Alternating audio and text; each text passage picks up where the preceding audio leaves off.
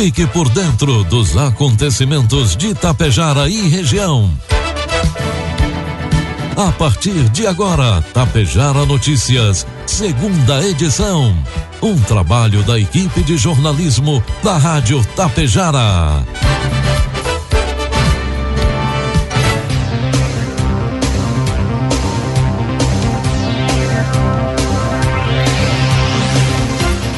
12 horas com 34 minutos. Boa tarde, está na hora aqui pela Tapejara FM, a segunda edição do Tapejara Notícias desta sexta-feira, 19 de agosto de 2022. 12 graus de temperatura, tempo ensolarado, poucas nuvens em Tapejara. São destaques desta edição: Vila Lângaro recebe duas roçadeiras hidráulicas. Ganhadora de agosto da troca-nota de Ibiaçá retira seu prêmio. Sesc Passo Fundo promove Partiu Natureza em Água Santa. E Casa do Trabalhador dispõe de novas vagas de emprego para recrutamento em Tapejara. Tapejara Notícias, segunda edição, oferecimento Anglasa Comércio de Máquinas Agrícolas, Cotapel e Laboratório Vidal Pacheco.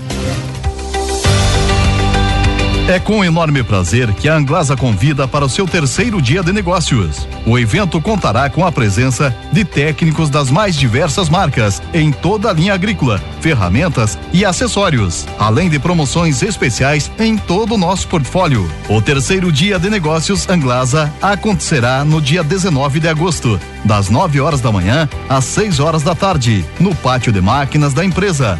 Rua Moron, 424, bairro Petrópolis, em Passo Fundo. Há mais de 35 anos, a Cotapel está junto com você, produtor rural. E se realizar as compras e depositar os produtos na Cotapel já era bom, agora ficou ainda melhor. Realizando as compras de insumos na Cotapel, você pode acumular pontos e retirar prêmios. Segurança, inovação e desenvolvimento é com a Cotapel. Desde 1985, ao lado de quem produz. O Laboratório Vidal Pacheco está com descontos especiais em exames. Faça o seu orçamento e confira. Atendemos todos os tipos de convênios e particular. Equipe técnica especializada para proporcionar a sua satisfação. O Laboratório Vidal Pacheco possui uma unidade pertinho de você, em Tapejara, na rua 15 de novembro, 121, em frente ao sindicato. Ligue 3310 1445.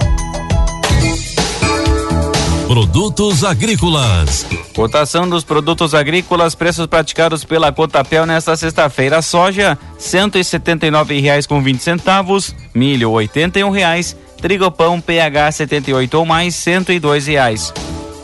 Confirmando as previsões anteriores, uma massa de ar frio derrubou as temperaturas e geada com intensidade forte atingiu áreas de produção agrícola do estado. De acordo com Mauro Beber, na região de Catuípe, no norte do estado gaúcho, o termômetro chegou a bater a menos 2 graus em áreas de trigo e aveia branca, atingindo de forma generalizada as lavouras da região. O produtor explica que, apesar da intensidade, a expectativa é que o frio intenso não resulte em danos para o trigo em função da data do plantio. A época de plantio foi em torno de 15 de junho e entre 1 e 5 de julho, que não fez nada de geada no, no semeado mais cedo, que não trará dano porque ainda não soltou a espiga. Acho que ainda não vai causar dano. Mas teremos que aguardar os próximos dias, porque bem no norte do estado teve uma chuva e como, uma, e como estava quente, pode ter sim algum dano, mas não se sabe ainda, explicou Mauro. Ele acrescentou que a previsão do tempo firme para os próximos dias na região também deve colaborar para que não o trigo sinta os impactos de baixas temperaturas de forma mais severa. O produtor e consultor lembra que ainda em 2020, também sob influência da laninha, a região registrou geada parecida nas áreas de trigo e aveia. A diferença é que aqui a última chuva tinha ocorrido em 14 de agosto de 2020 e depois só choveu em 6 de setembro. Isso fez com que praticamente não causasse danos nas culturas. Informe Econômico. 12 horas com 38 minutos, trazendo informações e cotações do mercado econômico. Neste momento na Bolsa de Valores, o dólar comercial opera a cinco reais com vinte centavos. Dólar turismo, cinco com trinta e nove. Euro, cinco reais com vinte e dois centavos.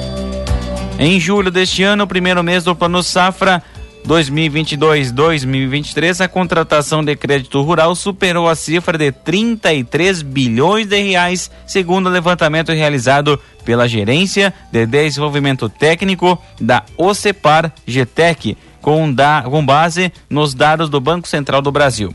O valor total disponibilizado pelo Ministério da Agricultura, Pecuária e Abastecimento para o atual ciclo foi de 340,8 bilhões de reais. Vale ressaltar que a maior parte dos recursos usados para a contratação teve origem na poupança rural, recursos obrigatórios, recursos com taxas livres, fundos constitucionais e o BNDES equalizável.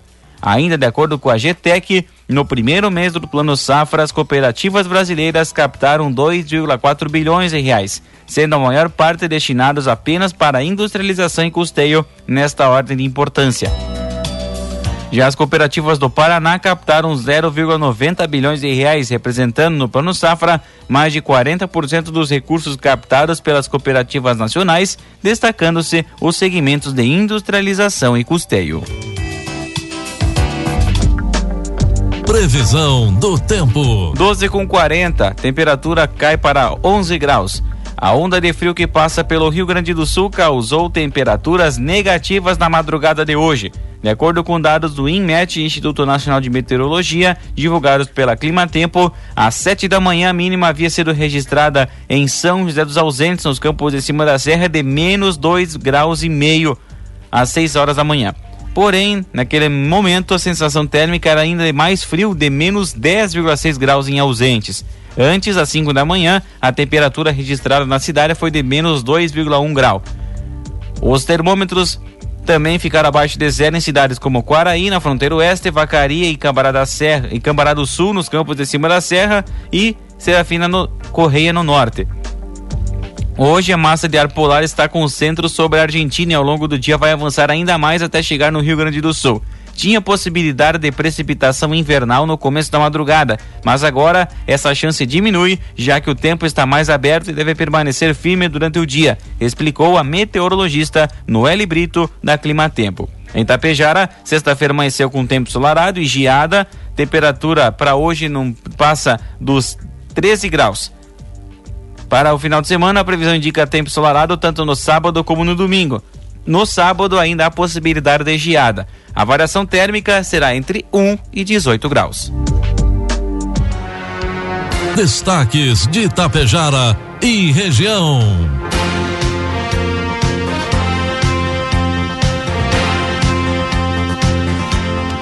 Doze horas com 41 minutos, temperatura cai ainda mais, 10 graus agora registrado. A próxima edição do projeto Partiu Natureza levará os participantes pelas belezas do município de Água Santa.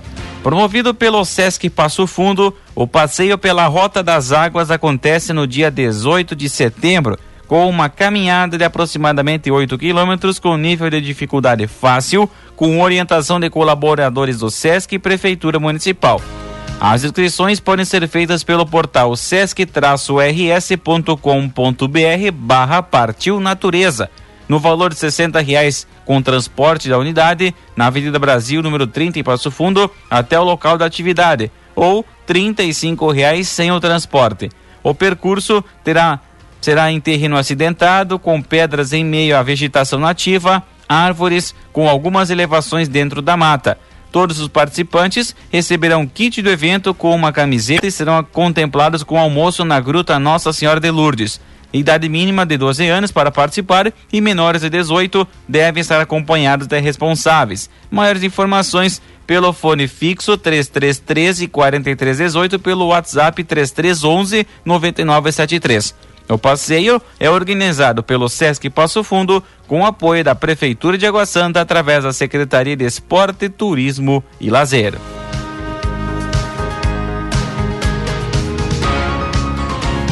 Na manhã da última quarta-feira, dia 17, Veronilde Tiepo Turella, mais uma vencedora do programa Troca Notas de Ibiaçá, compareceu na Prefeitura Municipal para retirar seus, seu Vale Compras. O sorteio em comemoração ao Dia dos Pais aconteceu no sábado, dia 13, pela parte da manhã. Lembrando que são três os sorteados e cada um recebe o valor de quinhentos reais em vale compras para ser usado no comércio local. O próximo sorteio será em comemoração ao Dia das Crianças, no dia 11 de outubro. Os cupons não contemplados continuam valendo até o último sorteio que acontecerá em dezembro. Participe, troque suas notas e concorra a vales compras no comércio de Ibiaçá. A agência do Cine FGTAS Casa do Trabalhador de Tapejara divulgou ontem, quinta-feira, as vagas de emprego que estão à disposição para recrutamento em Tapejara. Auxiliar de produção, ambos os sexos, auxiliar de expedição, auxiliar de magarefe, analista de recursos humanos, nove vagas para auxiliar nas urnas eleitorais, auxiliar de limpeza, carpinteiro, cuidador de idoso, costureira, laminador, motorista de caminhão, montador de cabines, pedreiro, vendedora, serralheiro, soldador, técnico e segurança do trabalho, vendedor externo e vendedor interno. Maiores informações podem ser obtidas pelo fone 3344 2023 ou junto à Casa do Trabalhador, em anexo à Biblioteca Pública Municipal em Tapejara. Meio-dia 45 vai marcar o sinal eletrônico da Tapejara, a temperatura sobe para 12 graus.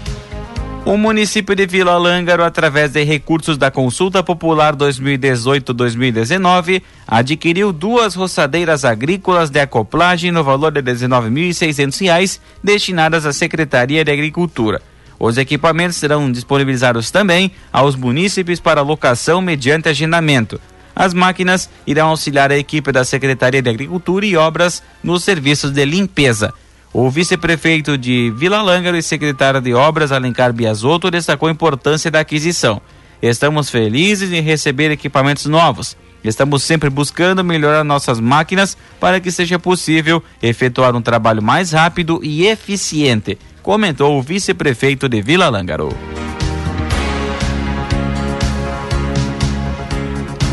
A Fundação Hospitalar Santa Terezinha de Erechim conseguiu, através de doação do consórcio de Machadinho, que administra uma usina hidrelétrica na região nordeste do estado, um berço especial para o tratamento de encefalopatia hipóxico-isquêmica, que acontece quando os bebês nascem com oxigenação baixa e pode causar danos neurológicos irre irreversíveis.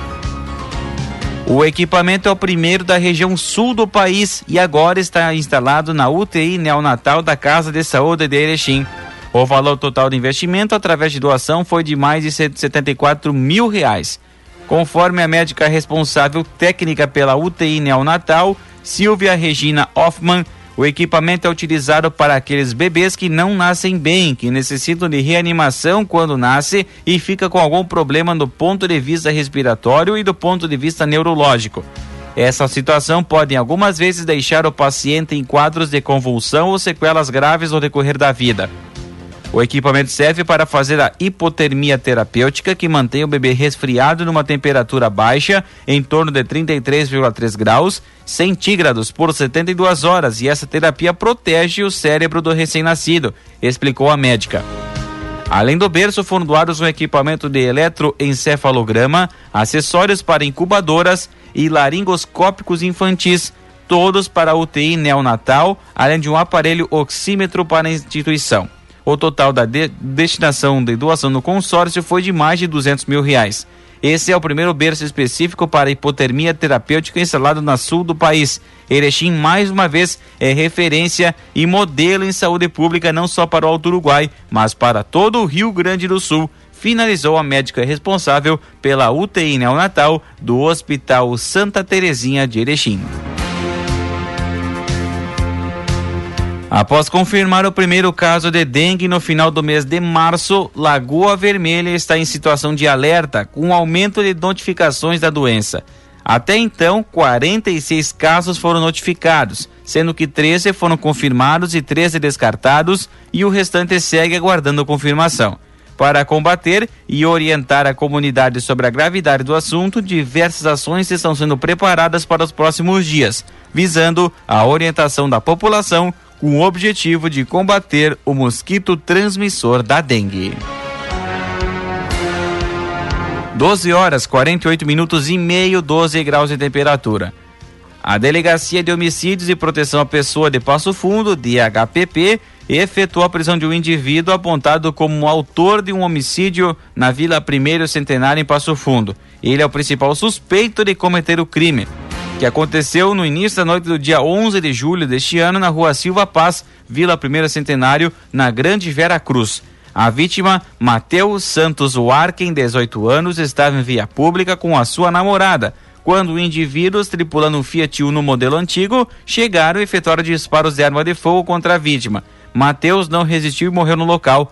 Os autores fugiram para rumo ignorado e, são, e foram procurados. Até então, os trabalhos periciais identificaram mais de 30 disparos efetuados em direção à vítima. Vários deles atingiram Mateus. Segundo a DHPP, foi preso um homem de 21 anos no bairro São Luís Gonzaga.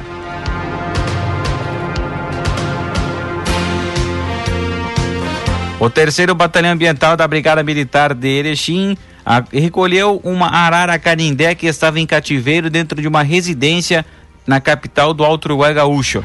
O local foi, já havia sido flagrado com dois papagaios em uma outra ação.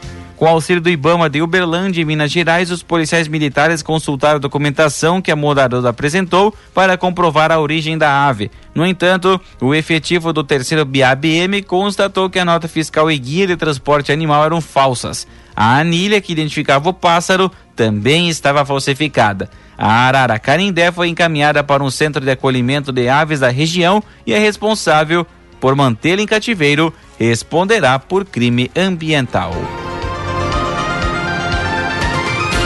E no início de, da tarde de ontem, quinta-feira, a Brigada Militar, através da Força Tática do 38º Batalhão de Polícia Militar, recuperou um veículo roubado no interior de Carazinho. Após informações, os policiais deslocaram até a Estrada Velha, que vai para São Bento, onde localizaram um veículo Volkswagen Golf que havia sido levado durante o roubo na manhã de ontem na rua Ipiranga.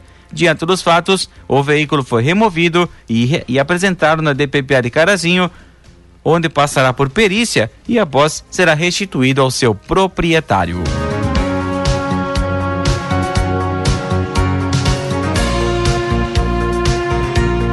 E a Polícia Civil, através da DP de Vacaria, realizou uma operação na tarde de quarta-feira em empresas que adquirem recicláveis conhecidos como ferro velhos.